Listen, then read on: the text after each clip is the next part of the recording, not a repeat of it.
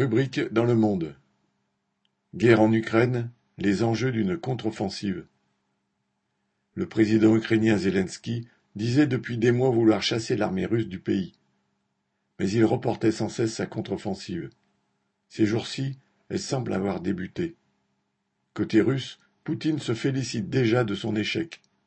Zelensky, lui, vante l'héroïsme de nos soldats, entre guillemets, et claironne qu'ils ont repris quatre villages autour de Bakhmut, récemment conquis par les Russes. Cela, c'est la guerre des communiqués, celle où chaque camp s'adresse à son opinion publique pour la persuader qu'il marche vers la victoire. Les sacrifices consentis, en fait imposés aux populations, ne l'auraient donc pas été en vain. Mais derrière la guerre des mots, il y a la guerre tout court. C'est une réalité dont ils ne parlent jamais, car il leur faudra leur avouer par combien de morts, d'estropiés à vie, de destruction de bâtiments et d'autres horreurs se solde leur guerre. La destruction, probablement par l'armée russe, du barrage de Kakovka l'illustre une nouvelle fois, avec les villageois noyés dans leurs bourgades recouvertes par les eaux, et les corps de soldats russes ayant dérivé sur plus de cent kilomètres jusqu'à la mer Noire où se jette le Dniepr. La contre-offensive et les contre-mesures venues d'en face ne font pourtant que commencer. Chaque camp fera tout pour tenir ses positions et en gagner, y compris en se lançant dans une terrible escalade militaire. Car c'est bien ce qui se profile si l'armée de Kiev tente, comme elle en a l'intention, de reprendre le contrôle de la plus grande centrale nucléaire d'Europe, celle de Zaporizhia, située en amont de l'immense réservoir de Kalkovka. Après les ratés en série de son opération spéciale, entre guillemets, échec à prendre Kiev en quelques jours, puis à s'emparer de la russophone Kharkov, seconde ville du pays, perte de Kherson, etc., Poutine ne peut plus se permettre de reculer sur le terrain. Il y va de sa survie à la tête de l'État russe, voire de sa vie, quand certains des hiérarques de la bureaucratie russe n'hésitent plus à critiquer violemment la façon dont il piétine en Ukraine. En face, Zelensky joue aussi sa place, lui qui a adopté la posture du chef de guerre qui sera libéré tout le territoire.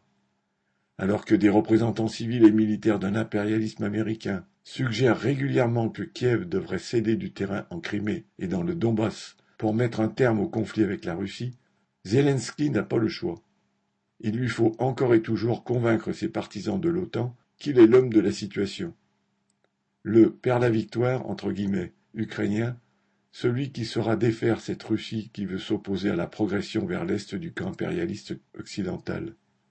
Les États-Unis et leurs alliés européens pourraient voir d'un bon œil une telle démonstration de force, qui serait la leur car, sans leurs armes et leurs milliards, l'État ukrainien n'aurait pas tenu longtemps. Mais toute la question pour les dirigeants occidentaux est de savoir si Zelensky a les moyens politiques des déclarations va-t-en-guerre qu'il multiplie au fil de ses rencontres avec eux en leur réclamant toujours plus d'argent et d'armement. Un des problèmes est que ces armes ont besoin de militaires pour fonctionner. Or l'armée ukrainienne peine à trouver de nouveaux soldats.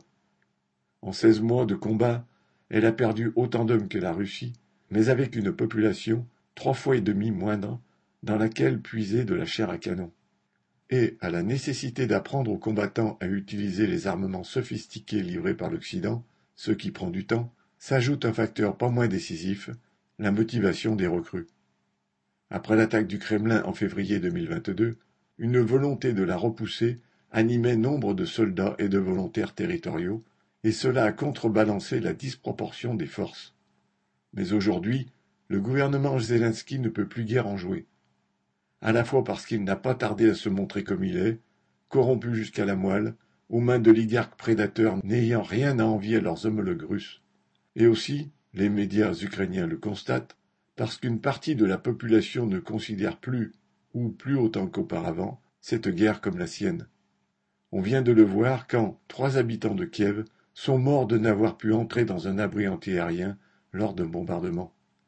Les réseaux sociaux ont accusé Klitschko, le maire de la capitale, et Zelensky de ne pas entretenir ces abris, voire de laisser détourner les fonds destinés à cela. Bien sûr, cela ne dit rien sur ce que sera la contre-offensive, ni sur quoi elle peut déboucher. Mais une chose est certaine, ceux qui en payent le prix sans avoir rien à y gagner sont les civils et les conscrits ukrainiens, ainsi que les soldats russes que Poutine leur oppose, issus eux aussi dans leur immense majorité des classes laborieuses et populaires du pays. Pierre Lafitte.